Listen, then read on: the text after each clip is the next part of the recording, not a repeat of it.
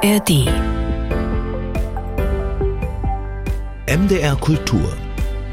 Unter Büchern und Ahoi zu einer Folge unter Büchern der kleinen akustischen Literaturzeitschrift von MDR Kultur hier in der ARD Audiothek. Jeden Mittwoch und Freitag frisch aufgeschlagen. Hallo, sagt Katrin Schumacher und das am dritten Tag des neuen Jahres, der hier noch ganz frisch und grün vor uns liegt. Ich habe dazu ein paar sehr spezielle und spannende Buchempfehlungen. Da geht's passend zum Winter um den Held und seine Heizung. Da mag ich ja allein schon den Titel, der Held und seine Heizung. Es geht um eine kleine Geschichte der Brennstoffe in der Literatur.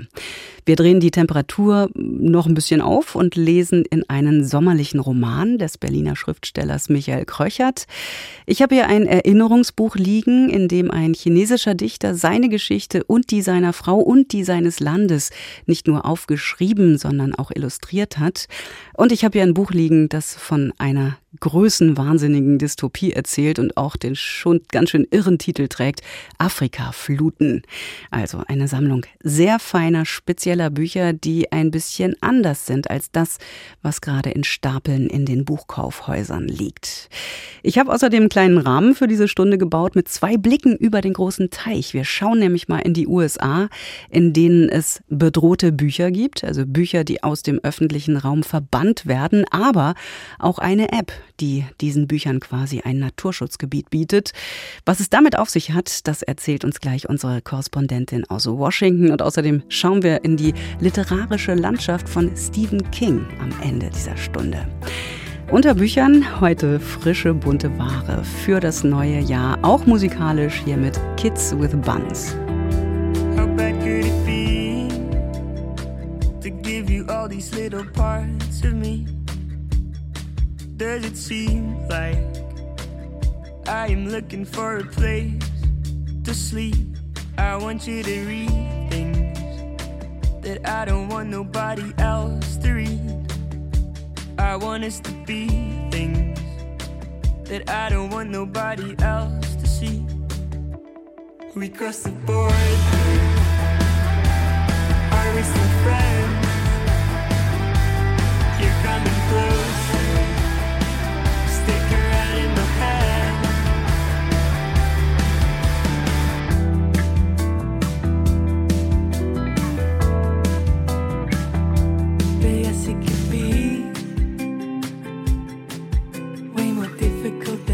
Might seem. Please just hold it, yeah. I'm not ready yet. I'm not ready for the rumors to spread. You don't understand how it's killing me. I'm confused by how you make me feel.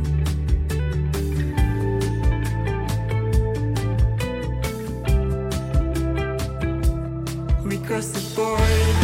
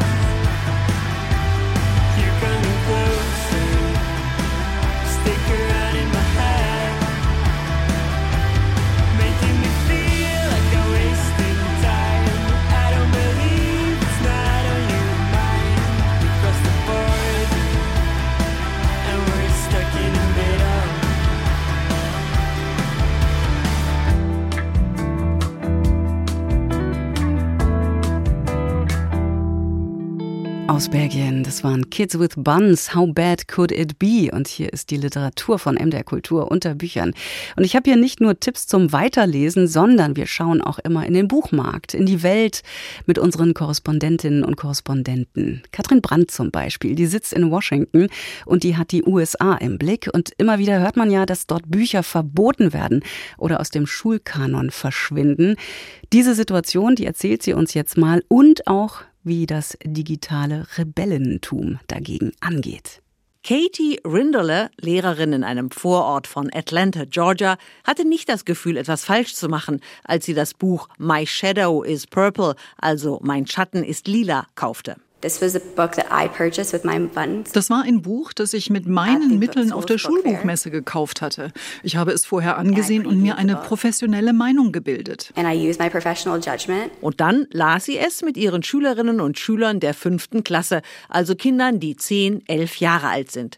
Doch das gereimte Bilderbuch, das sich mit dem Anderssein und mit Geschlechterrollen beschäftigt, gefiel nicht allen Eltern. Einige beschwerten sich und seit wenigen Tagen ist die Lehrerin ihren Job los. Sie habe gegen die Regeln ihres Schulbezirkes verstoßen, hieß es zur Begründung. Seit vorigem Jahr dürfen Lehrer in Cobb County keine kontroversen Inhalte mehr unterrichten. Eltern wird garantiert, dass sie die sittliche Bildung ihres Kindes bestimmen. Rinderle dürfte die erste Lehrerin gewesen sein, die wegen der neuen Regeln gefeuert wurde. Kurz darauf legte der Schulbezirk nach und verbannte zwei Jugendbücher aus seinen Büchereien. Das eine beschäftigt sich mit sexueller Orientierung, in dem anderen wird über Sex gesprochen. Kein Einzelfall. And it's in, you know, more than 30 states across the country.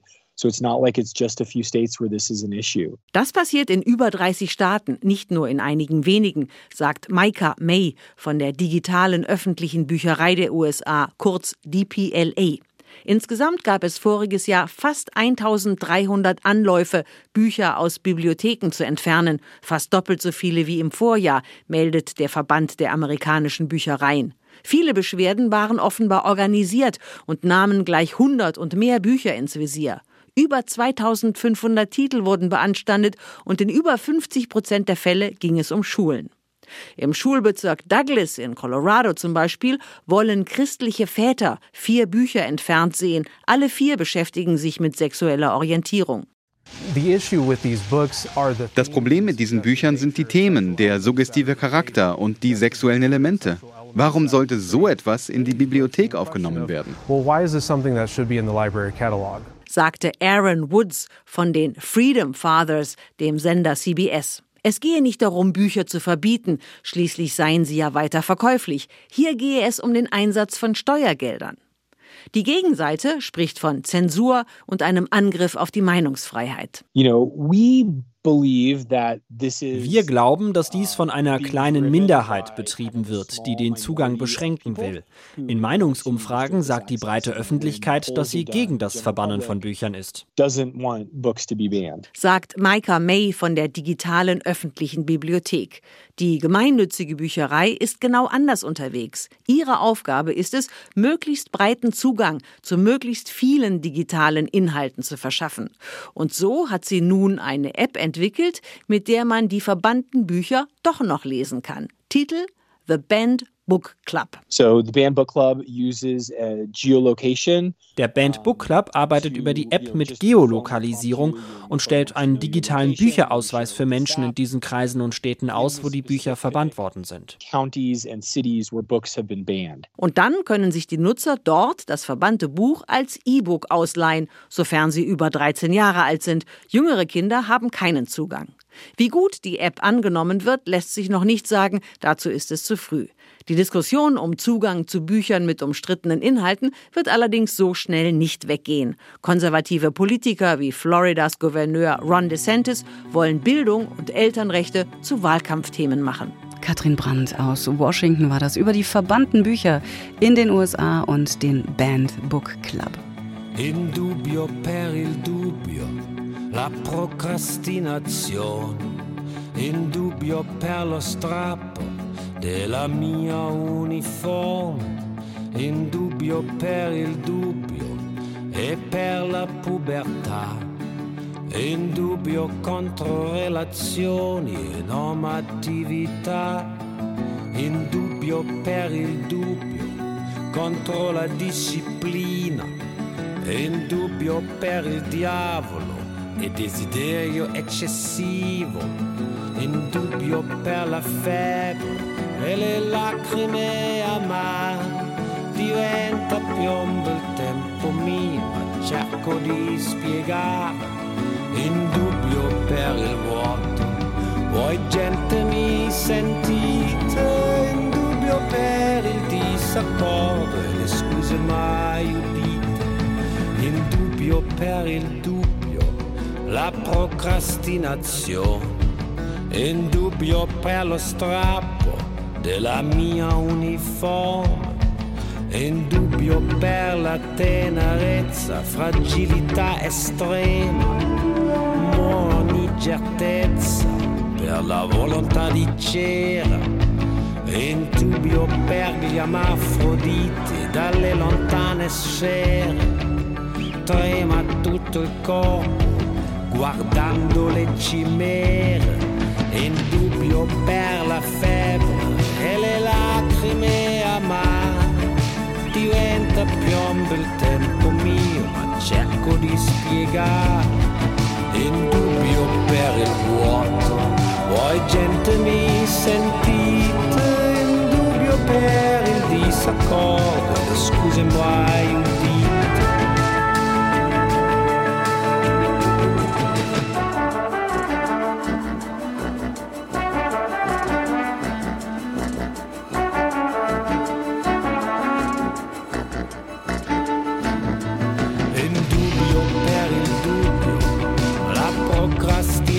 procrastinazione, in dubbio per lo strappo della mia uniforme, in dubbio per il dubbio, negazione del presente, il nodo nello stomaco quando mostro i denti, nel dubbio di crollare in una sala piena la vita si fa scandalo e tutto va in rovina in dubbio per la febbre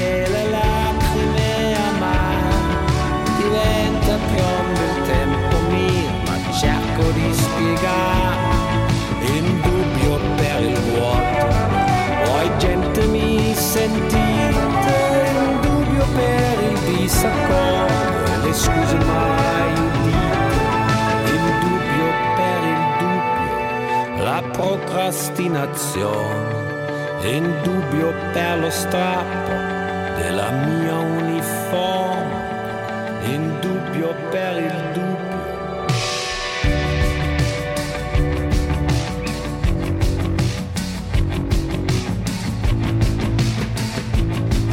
In dubbio per il dubbio, la procrastinazione in dubbio per lo strappo della mia uniforme, in dubbio per il dubbio.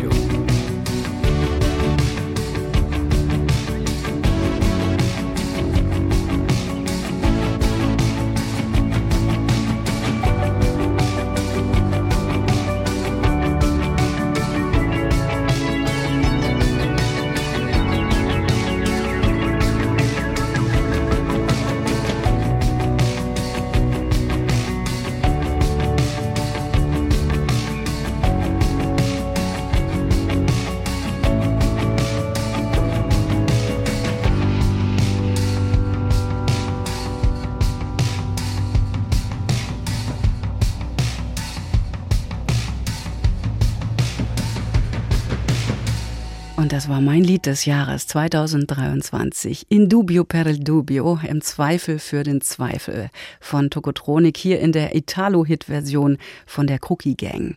Hier ist unter Büchern von MDR Kultur die Stunde Literatur in der Woche. Spätestens seit knapp zwei Jahren, also seit Russland in der Ukraine einmarschiert ist, weiß auch eigentlich der Letzte, mit welchem Brennmittel sein Heizkörper im Winter schön warm gemacht wird. Meist ist es Erdgas oder auch Erdöl. Also erst im Moment des Mangels haben wir gelernt, woher die eigentlich doch sehr unsichtbare und selbstverständliche Wärme kommt.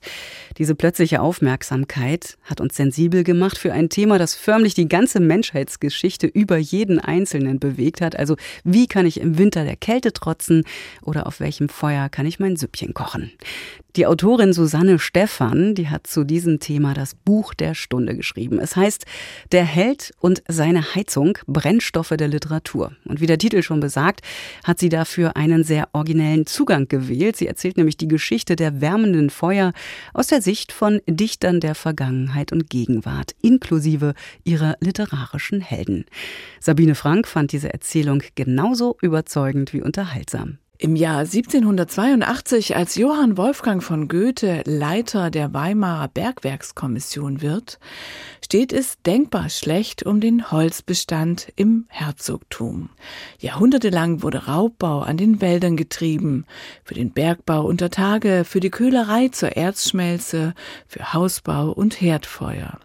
Wenige Jahre später ist die Situation so verzweifelt, dass der Herzog Preisgelder ausloben lässt.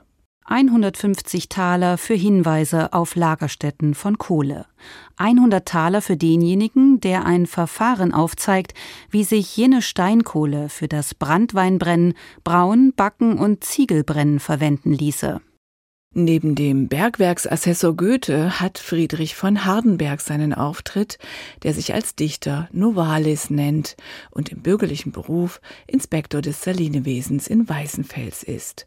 Er muss vor allem dafür sorgen, dass die Feuer unter den Sohlepfannen nicht ausgehen.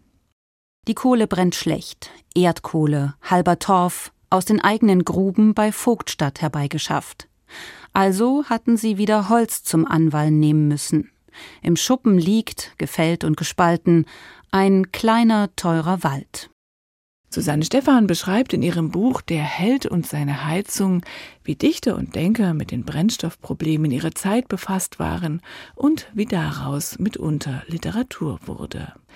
Wir sehen zum Beispiel Lord Byron und Mary Shelley, wie sie am Kamin sitzen und über Galvanismus reden, eine ganz neu entdeckte Energiequelle, den elektrischen Impuls. Der bringt das Froschbein zum Zucken und letztlich wird in Mary Shelleys Roman Viktor Frankenstein mit Hilfe des Galvanismus sein Monster beseelen. Im Kamin der Villa Diodati flackern spiritistische wie naturphilosophische Ideen, leuchtet die an Holzfeuern debattierte, zum metaphysischen noch offene zeitgenössische Naturwissenschaft. Dort glüht schließlich die schwarze Romantik, die Nachtseite der beginnenden Moderne. Schon wenige Jahrzehnte später bedauern Nathan Hawthorne und Henry David Thoreau, dass das offene Kaminfeuer durch den eisernen Ofen ersetzt wird. Das Zentrum des häuslichen Lebens sei damit für immer verloren. Nie wieder werden sie einander durch das besondere Medium des rötlichen Schimmerns von loderndem Holz und pechiger Kohle sehen, das dem menschlichen Geist eine so tiefe Einsicht in seine Weggenossen gibt. Häusliches Leben wird sich in verschiedene Ecken flüchten und sich nie wieder in einer Gemeinschaft zusammenfinden. Der Topos der einzigen Feuerstelle im Haus findet sich zum Beispiel auch bei Theodor Storm. Der hatte sich seine Gespenstergeschichten noch von den Alten im Dorf erzählen lassen. Spinnrad, Ofen und Tranlicht. Alles Elemente einer längst ins Hinterhaus der literarischen Hochkultur verbannten, mündlichen Erzähltradition. Die Autorin verbindet die winterlichen Nöte mit den Voraussetzungen für literarisches Erzählen. Sie begleitet Platonow bei der Elektrifizierung des Sozialismus, geht mit Franz Fühmann noch einmal ins Bergwerk und mit Wolfgang Hilbig zum Kohlestippen in sein Heizhaus der Meuselwitzer Maschinenfabrik. Der real existierende Ruß, die allgegenwärtige Asche grundieren Hilbigs Werk, sind sein Schreibgrund im doppelten Sinn. Susanne Stephan ist mit ihrem ungewöhnlichen Zugriff eine originelle Kultur- und Literaturgeschichte gelungen. Und sie hält es für durchaus möglich, für den Fall, dass im Anthropozän unsere Lebensgrundlagen vernichtet werden, dass auch die Menschheitsgeschichte einstmals als große Lagerfeuererzählung fortbestehen wird. Sabine Frank war das mit ihrem Tipp Susanne Stephan, der Held und seine Heizung, Brennstoffe der Literatur, ist im Verlag Mattes und Seitz erschienen. Nå er det den tida av året Norge skal feire jul. Isen ligger speilblank på Finnsnesvatnet, og månen henger lys og gul. Der ute tar ungene piruetter. Jeg tenker på dagen jeg kom.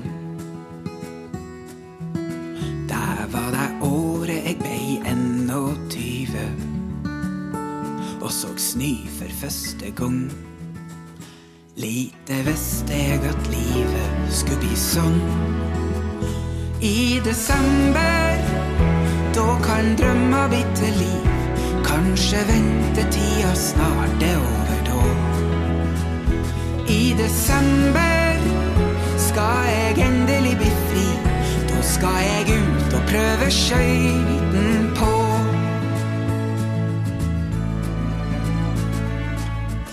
på. nyball på ruta. Der hvor jeg står og ser. Han roper at jeg må bli med ut og leke. Det er her ute livet skjer. Jeg veit nå vel det, kan du skjønne. Gata var min vekja i blomsterkjole. Bor nå attom stein og glass. Men i desember, da kan drømma bli til liv. Kanskje ventetida snart er over da. Ja, i desember skal jeg endelig bli fri. Da skal jeg ut og prøve skøyten på.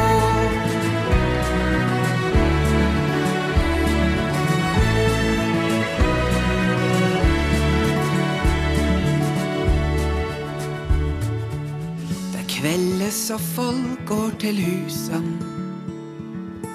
Pynta med stjerner og lys. De kryr seg om åmen med kakao i koppen. Ser til at det er ingen som frys. Sjøl ikke ei Finnsnes-jente født langt uten bys.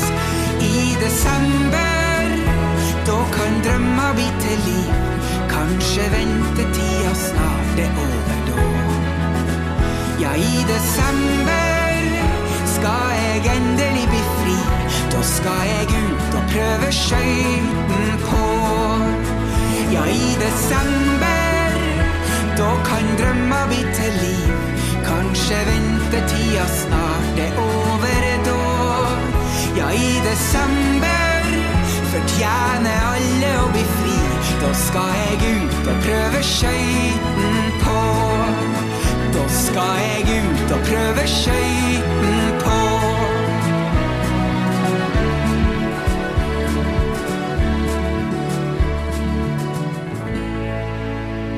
Moddi war das. Hörbar aus Norwegen, der über den vergangenen Dezember gesungen hat. Hier bei MDR Kultur unter Büchern.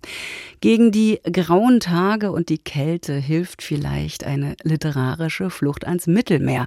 Der Schweizer Journalist und Autor Christoph Keller, der ist schon lange davon fasziniert. Er pendelt zwischen Basel und einem Segelschiff auf dem Mittelmeer. Und auch in seinem neuen Roman spielt dieses Meer eine tragende Rolle. Beziehungsweise sollte es keine Rolle mehr spielen, sondern verschwinden. Wie genau? Das weiß mein Kollege Kais Harabi. Der stellt das Buch vor. Der Name des Romans ist mehr oder weniger Programm. Also das Programm seiner Hauptfigur. Christoph Keller erzählt in Afrika-Fluten die Geschichte des Schweizer Ingenieurs Bruno Siegwart. Siegwart ist ein zurückhaltender älterer Herr, der seine gesamte Zeit in das Projekt Atlantropa investiert. Den utopischen Plan des Münchner Architekten Hermann Sörgel, das Mittelmeer durch geschickten Dammbau abzusenken und so Land zu gewinnen. Insgesamt sollen Europa und Afrika, so die Pläne dieses Münchner Architekten, zusammenschmelzen, zu einem neuen Kontinent werden, Atlantropa. Und auf diesem neuen Kontinent liefern die Europäer Waren Richtung Süden, die Afrikaner Rohstoffe nach Norden. Afrika wird nochmals kolonisiert und zwar mittels Technik, wird neuer Lebensraum für die weißen Europäer, um, so die Vorstellung dieses Hermann Sörgel, die Überbevölkerung Europas zu mindern. Und eine Eisenbahnlinie verbindet Hamburg mit Kapstadt.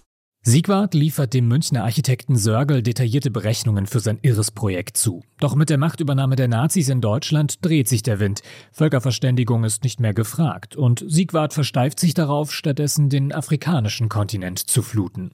Man kann, man soll die Flüsse des Kongos stauen, hält er fest. All das Wasser, das der Sanga, der Mongala, der Chuapa, der Lomami in den Kongo einbringen. Und er betont ganz explizit, auf ein paar tausend überschwemmte N-Hütten aus Bambus und Lehm könne es nicht ankommen, wo es sich um ein Werk von solcher Bedeutung handle. Erzählt wird diese Geschichte von einem gewissen Lovis, ein Mann, der nebulös bleibt, getrieben von Neugier und einer Faszination fürs Mittelmeer. Lovis scheint fast wie ein Reporter, der sich nicht entscheiden kann, ob er in das Geschehen eingreifen soll oder nur von dem Papierkonvolut berichten will, das er im Archiv eines Museums gefunden hat und dessen Autor eben jener Bruno Siegwart ist. So wie Lovis im Roman ist auch Christoph Keller auf das Manuskript dieses Bruno Siegwart gestoßen. Keller beschäftigt sich seit Jahren als Journalist mit dem Mittelmeer und den kolonialen Verstrickungen der Schweiz. Vom Journalismus rührt wohl auch der Sound des Buchs. Er erinnert streckenweise an Spiegelreportagen. Manchmal wirkt er auch etwas angestaubt. Ganz unjournalistisch lässt Christoph Keller diesen Lovis auch immer wieder auf Bruno Siegwart treffen und macht ihn so zu dessen schlechten Gewissen. Geben Sie mir eine Minute. Ich will Sie nur darauf hinweisen, dass Sie gerade daran sind, Stanleyville, also das spätere Kisangani, zu versenken und dazu noch unzählige Städte, Dörfer, Siedlungen. Sehen Sie, bei meinem Plan wird nur Land vernichtet, dessen Klima nach deutschen und belgischen Berichten den Weißen unzuträglich ist, hauptsächlich wegen Malaria und Schwarzwasserfieber, und wo selbst viele Schwarze der CC-Fliege erliegen. Das Atlantropa-Projekt, von dem Kellers Roman handelt, war nicht das einzige zu seiner Zeit. Der Engländer John Ball plante, eine Senke in der ägyptischen Wüste zu fluten, Pläne, die das Bundeswirtschaftsministerium bis in die 70er hinein verfolgte. Kellers Erzählung vom Atlantropa-Projekt wirft ein Schlaglicht auf das Denken hinter solchen Großprojekten. Ein utopischer Geist gepaart mit menschenverachtendem Rassismus und einem blinden Glauben an die Technik und den Fortschritt. Ich sage immer das Gleiche. Ich bin Ingenieur. Ich schaue mir die Vorteile an und die Nachteile aus technischer Sicht. Und da ist für mich ausschlaggebend, dass man am Ausfluss des Kongobeckens durch den Bau einer Staumauer einen See von 950.000 Quadratkilometern entstehen lassen kann. Mit ein bisschen Fantasie lässt sich auch erahnen, wohin diese Mischung aus Industrialisierung, Rassismus und Menschenverachtung, von der Christoph Keller erzählt, in letzter Konsequenz führt. Es ist am Ende dieselbe Banalität des Bösen, von der Hannah Arendt in Eichmann in Jerusalem erzählt. So wie Eichmann sich mit Verweis auf die Gesetze von seiner Verantwortung für die Shoah zu befreien sucht, so versteckt sich Siegwart hinter den Berechnungen für ein Megaprojekt, das nicht mal seines ist. Keller erzählt davon routiniert und mit journalistischer Zurückhaltung und trotzdem absolut lesenswert. Kaiser Rabi war das über Christoph Keller Afrika Fluten erschienen im Rotpunkt Verlag.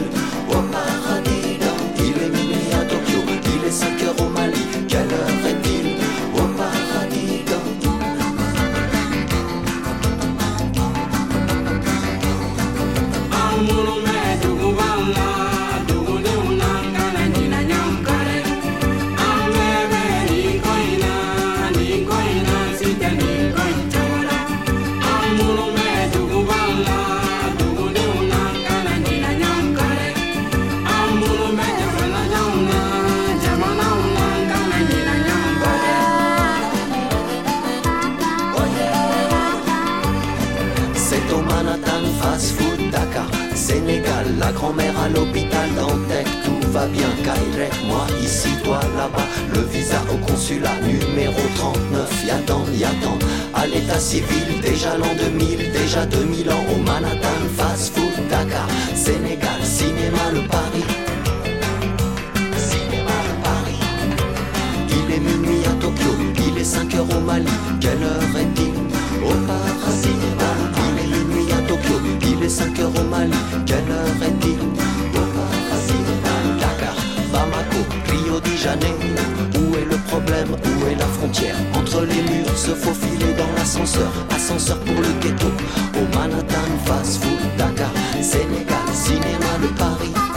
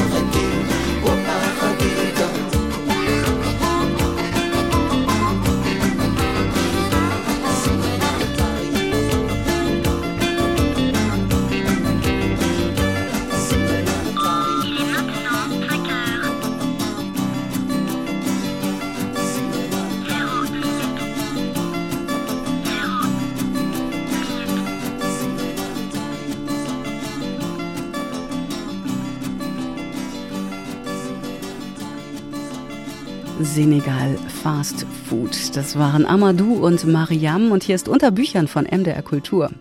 Rao Pingru wurde 1922 in der chinesischen Millionenstadt Nanchang geboren und starb 2020 in Shanghai. Er war Soldat, verbrachte lange Zeit in einem Umerziehungslager und arbeitete als Redakteur. 2008, nach dem Tod seiner Frau, begann er seine Erinnerungen niederzuschreiben und mit Bildern zu illustrieren. Seine Enkelin stellte einige dieser Texte und Zeichnungen ins Internet und löste große Begeisterung aus. Rao Pingu entschloss sich darauf, seine Erinnerungen zu veröffentlichen und dieses Buch ist mittlerweile in sehr vielen Sprachen erschienen. Holger Heimann hat die deutsche Übersetzung gelesen. Der Krieg ist zum Alltag geworden. Wieder versuchen chinesische Truppen, eine Stellung der japanischen Invasionsarmee einzunehmen. Wieder schlagen feindliche Geschosse ein. Wieder werden Soldaten getroffen. In einem solchen Augenblick höchster Gefahr hält Rao Pingru, der in der chinesischen Armee dient, kurz inne. Ich blickte zum Himmel. Es war ein sonniger Tag, flüchtige Wolkenschatten und ringsum nichts als grüne Berge. Auf einmal im Lärm des Geschützfeuers fasste ich ganz ruhig den Gedanken, ob hier womöglich meine Grabstätte ist? Unter dem blauen Himmel mit den weißen Wolken, umgeben von grünen Bergen, ließe es sich gut sterben. Angst scheint dem jungen Soldaten fremd zu sein. Jedenfalls erzählt Rao Pingru im Rückblick auf sein Leben nichts davon. Er erfüllt seine Pflicht, verteidigt seine Heimat und er ist bereit zu sterben. Aber das ändert sich, als er die Frau trifft, die ihn anders auf sein Leben blicken lässt. Ehe ich Mei Tang kennenlernte, hatte ich keine Angst vor dem Tod, vor keiner noch so weiten Reise. Es kümmerte mich nicht, ob die Zeit lang war oder kurz. Doch jetzt bedachte ich die Zukunft bewusster als je zuvor. 60 Jahre sind Rao Pingru und Mei Tang verheiratet. Als sie 2008 stirbt, entschließt er sich, seine Erinnerungen aufzuschreiben und mit Zeichnungen zu versehen. Unsere Geschichte erzählt in einfachen Worten, ohne jedes Pathos, vom fürsorglichen Miteinander eines Paares und von ungeheuren Entbehrungen in schwierigen Zeiten. Wie nebenbei wird dabei das chinesische 20. Jahrhundert mit seinen großen Verwerfungen lebendig. Nach dem Ende des Zweiten Weltkriegs kämpft Rao Pingru im chinesischen Bürgerkrieg auf der Seite Chiang Kai-sheks. Die siegreichen Kommunisten stecken ihn deshalb später über 20 Jahre in ein Arbeitslager. Mei Tang muss sich und die fünf Kinder alleine durchbringen. Um das Haushaltseinkommen aufzubessern, nahm Mei Tang alle möglichen Aushilfsarbeiten an. Sie schleppte sogar Zementsäcke auf der Baustelle des nahegelegenen Naturkundemuseums. Ein Sack Zement war mindestens 50 Pfund schwer und sie trug einen bleibenden Rückenschaden davon. Der Stil des Buches ist nüchtern, zurückgenommen, sachlich. Ausgeschmückt wird nichts, sieht man von den Bildern ab, mit denen Rao Pingru seine Erzählung illustriert. Dabei passt der Stil der Zeichnungen zu dem des Textes. Selten gibt der Autor den dargestellten Figuren einen besonderen Gesichtsausdruck oder irgendeine Form von Dynamik oder Gefühl, notiert der Schriftsteller Christoph Magnusson treffend in seinem lesenswerten Vorwort. Trotzdem entfalten auch die Bilder eine starke Wirkung. Die Zumutungen einer harschen Wirklichkeit lässt gerade der lapidare Berichtston der Erinnerungen klar hervortreten. Die Arbeit war einfach und primitiv, den Kopf brauchte man dazu nicht. Mit diesem einen Satz fasst Rao Pingru seine ersten zehn Jahre im Arbeitslager zusammen. Er braucht den Kopf, um die Umerziehung durch Arbeit zu überstehen, und er trainiert ihn. In den wenigen Pausen lernt er Englisch und spielt Geige. Doch wenn ich in der Baracke übte, störte das die Ruhe der anderen Arbeiter. Da dachte ich mir etwas aus. Ich malte die Saiten und Griffe der Geige auf ein Brett und übte nachts unter meinem Moskitonetz die Griffe auf diesem imaginären Instrument. Sonntags war frei, und ich verließ die Baustelle, um auf der echten Fiedel zu üben. Der Kontakt zu Mei Tang reißt nie ab. In ihren Briefen, die dem Buch beigefügt sind, erkundigt sie sich immer wieder nach dem Wohlergehen des Abwesenden und erzählt vom schwierigen Alltag mit den Kindern. Die Aufforderung der Regierung, sich von ihrem Mann loszusagen, ignoriert sie. Ihre Briefe sind, wie die Erinnerungen, sachliche, am Alltag orientierte Mitteilungen. Liebesschwüre finden sich nicht darin. Unsere Geschichte ist trotzdem ein Liebesbuch. Die illustrierte Erzählung, die ursprünglich keineswegs zur Publikation bestimmt war, ist nicht auf Effekte hingeschrieben. Sie berührt gerade durch ihre Einfachheit. Holger Heimann war das über Rao Pingru, unsere Geschichte, aus dem Chinesischen von Eva Schestak, erschienen im Verlag Mattes und Seitz Berlin. Okay. Let's just call it what it is without the twist. And we'll never, never, never, never, never see your like again. You are missed, and that is clear. I learned a lot here, and we'll never, never, never, never, never see your like again. There are moments when a dancer sings on the road. Call it homage, some call it garbage. You borrow for a later date. These days are still great. The last temptation of Brussels. The last temptation of Brussels. Though you are no longer here, one thing is really clear that I'll never, never, never, never, never see your like again. There are moments when a dancer sings on the road. Some call it homage, some call it garbage. You borrow for a later date these days are still great. The last temptation of Brussels. The last temptation of Brussels.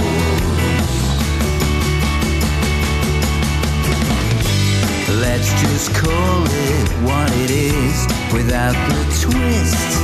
And we'll never, never, never, never, never. We'll never, never, never, never, never.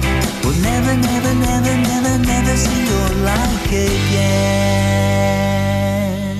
MDR Kultur unter Büchern. Es ist Winter. An einen See zieht es einen dieser Tage nur für einen Spaziergang in dicken Sachen, vielleicht aber auch, wenn er zugefroren ist, zum Eislaufen. Ja, da mag man sich doch gerne zurückerinnern an einen glühend heißen Sommer, erinnern ans Schwimmen, oder man stellt sich vor, in einem selbstgebauten Floß sich wochenlang durch die Brandenburger Seenlandschaft treiben zu lassen. Und genau darüber hat der Journalist und Fotograf Michael Kröchert nun einen Roman geschrieben. Er heißt Wasserläufer. Bei mir ist Alexander Suckel, Leiter des Literaturhauses in Halle und unser Rezensent. Der hat ihn gelesen. Hallo. Hallo. Eine Sommerreise auf einem Floß, das klingt nach ultimativer Freiheit, nach Abenteuer, nach Selbsterkundung. Was ist das für ein Roman? Ja, es ist tatsächlich von allem etwas. Vor allem ist es eine Geschichte darüber, was passiert, wenn Wunsch und Realität aufeinandertreffen. Das geht, wir wissen das, selten so aus, wie man es sich denkt. Worum geht's? Rio, ein Mann, 40, Fotograf und nur so, naja, bedingt lebenstauglich für den Großstadt-Moloch Berlin, der gerät in eine veritable Lebenskrise. Die klassischen Fragen. Möchte man mit der Frau, mit der man lebt, ein Kind haben? Wie soll es weitergehen mit der Arbeit, dem Leben, dem Erwachsenenwerden? Ja, wenn man halt nicht mehr so ganz jung ist. Und da trifft es sich ganz gut, dass die Freundin Rios, Alissa, den Sommer über nach Frankfurt gehen muss, um an ihrer Promotion zu arbeiten. Und Rio baut sich ein Floß aus Tonnen, Brettern und was er so findet auf Baustellen, Baumärkten und schippert durch die Seen in der Berliner Peripherie. Kröchert schreibt: Mein Floß ist ein Floß, ein echtes, primitives Floß. Es geht nicht um ein Projekt, auch nicht um Dokumentation oder Partizipation oder Kollaboration. Es geht nicht mal um Klimaschutz. Ich will einfach den Sommer über auf dem Floß sein. Er schwimmt, er trinkt Rotwein, er dichtet Haikus, liest komplizierte Bücher von Thoreau, Joseph Conrad und Ernst Jünger, er meditiert, er denkt übers Leben nach und ja, er kommt nicht wirklich vom Fleck, also im doppelten Sinne. Mit einem 2 PS Motor kommt man selbst in Brandenburger Gewässern nicht weit und die gedankliche Klärung, Läuterung, Initiation, was auch immer, es lässt auf sich warten. Das Lustige ist, dass mir gerade ungefähr drei Leute eingefallen sind, die genau das auch machen würden, wenn sie es denn mal hinkriegen könnten, sich was zu bauen und damit auf den Floß zu gehen. Also ist irgendwie Huckleberry Finn und Existenzialismus. Aber irgendwas muss dann ja auch passieren, oder? Ja, natürlich bleibt er da nicht allein auf dem See.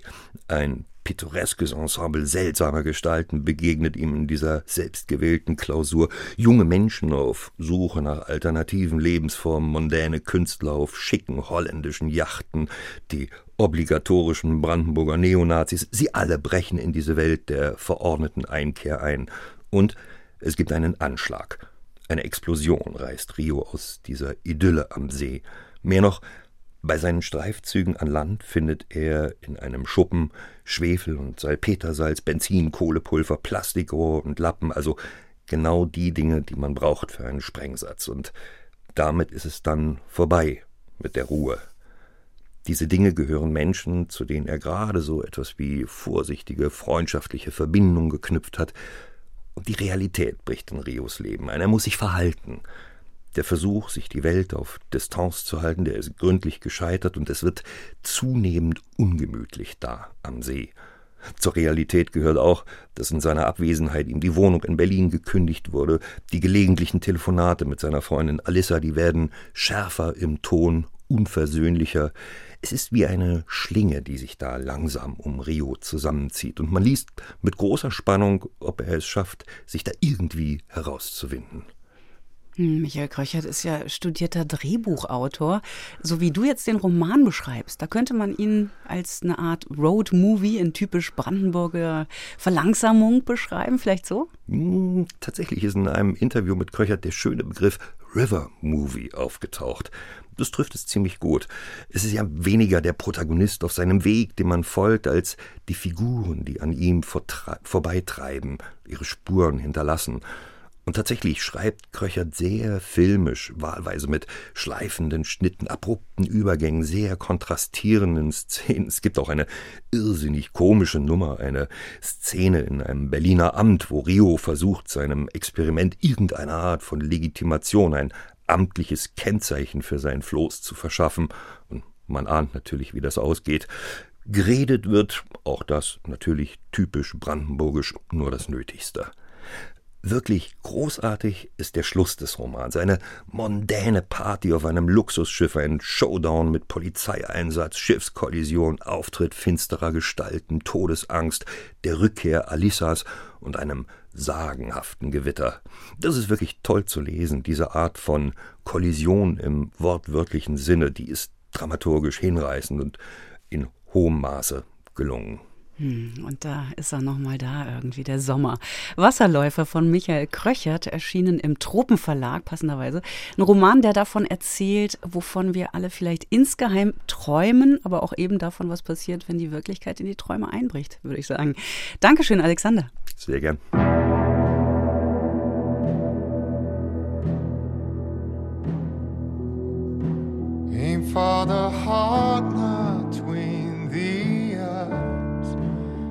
Only love will kill you twice.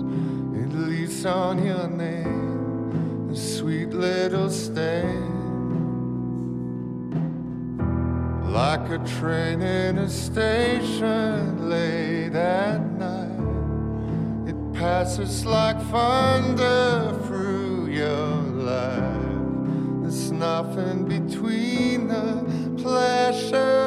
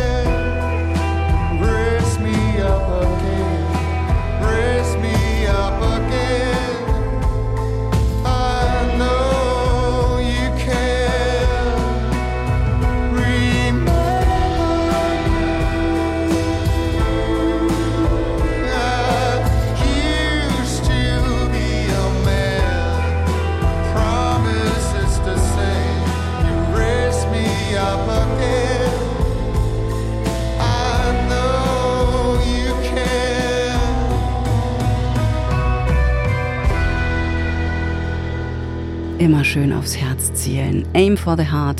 Sievert Hoyem war das. Und hier ist MDR Kultur unter Büchern. Zum Schluss ein Ausflug in Gefilde, die wir zumindest literarisch schon alle mal bereist haben. Und unsere USA-Korrespondentin Claudia Sache hat sie sich nochmal genauer angeschaut. Die meisten Horror-Thriller von Stephen King, die spielen in seiner Heimatstadt Maine, ganz im Nordosten der USA. Das 30.000 Seelenstädtchen Bangor mit seinen einsamen Straßen und altmodischen Shops diente ihm häufig als Vorlage. Dort spielt zum Beispiel der Gruselroman S und vom Mount Hope Cemetery holte er sich seine Inspiration für Friedhof der Kuscheltiere. Er selbst verbringt noch den Sommer in Maine, ansonsten lebt der 75-jährige Autor in Florida. Claudia Sarre mit ihrem Ausflug. Dramatisch ragt das blutrote viktorianische Herrenhaus in der historischen Altstadt von Bangor im Bundesstaat Maine in den Gewitterhimmel. Mit seinen spitzen Türmchen wirkt es fast wie ein Spukhaus aus einem Gruselroman von Stephen King. Tatsächlich hat der heute 75-jährige Autor in dieser Villa aus dem 19. Jahrhundert 37 Jahre lang gelebt und unzählige seiner Horrorromane, Thriller und Kurzgeschichten geschrieben. Am schmiedeeisernen Fledermauszaun der Villa baumelt ein roter Luftballon. Eingefleischte King-Fans wissen, dass dies auf die Nähe des dämonischen Clowns Pennywise aus dem Horrorklassiker S hindeutet. Hier, du kriegst es zurück. S, häufig in der Gestalt von Pennywise, verkörpert das Böse. S hat den kleinen Georgie geholt und ihn in der Kanalisation verschwinden lassen. Mein Großvater denkt, die Stadt ist verflucht. Sieben Kinder nehmen in der fiktiven Stadt Derry den Kampf gegen das Böse auf. Derry basiert auf dem Stadtplan von Bangor, erzählt King-Experte Jamie Tinker. Derry is a fictional town based on the map of Bangor. Steve used to walk seven to ten miles a day every day, and as he Steve ging immer zwischen 11 und 16 Kilometern am Tag spazieren. Auf diesen Spaziergängen dachte er über seine Bücher nach. So entstand dann die Idee von Derry. Das erste Derry-Buch war S. The first Derry book is the famous book It. Jamie Tinker kennt das 30.000 Seelenstädtchen Bangor wie seine Westentasche. Sein Vater hatte hier jahrzehntelang einen Buchladen. Er wuchs mit Stephen King und seinen Büchern auf. Nun bietet er Touren an zu den Schauplätzen der King-Bücher und ihrer Verfilmungen. And Pennywise takes a big old bite out of him right underneath us, right here. Besucher sehen zum Beispiel die steinerne Brücke, von der ein junger Mann zu Beginn des Buchs S gestoßen wird. Sie bestaunen den berühmten Gully, in dem der sechsjährige Georgie verschwindet.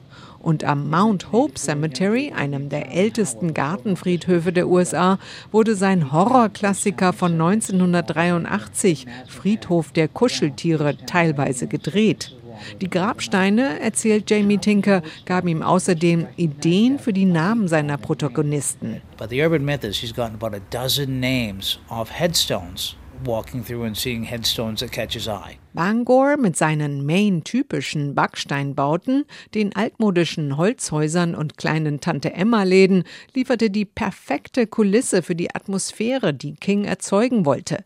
Darin war er wirklich gut, so Jamie Tinker. The one thing that he is great at is small town America, small town stories. And Kleinstadtgeschichten. In Maine gibt es fast nur Kleinstädte. Diese Kleinstädte, in denen etwas schief läuft, hat er oft beschrieben. And he's done that a lot of times. Stephen King verbringt die Winter mittlerweile in Florida und die Sommer wegen des Medienrummels auf seinem Landsitz im Westen von Maine.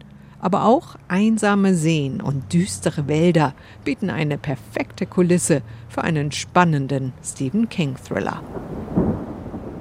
So, das war doch mal eine Startrampe, um sich in einen alten Stephen King zu versenken.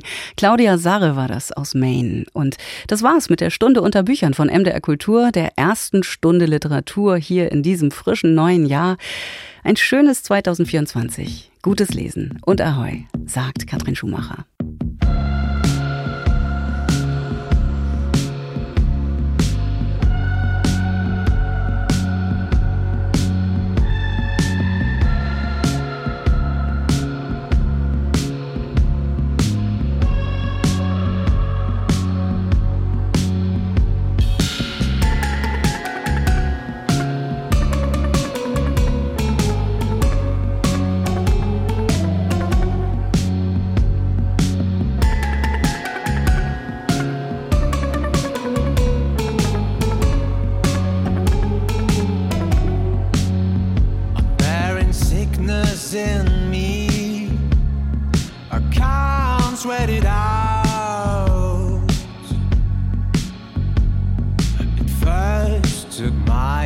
taking, now it's taking my soul.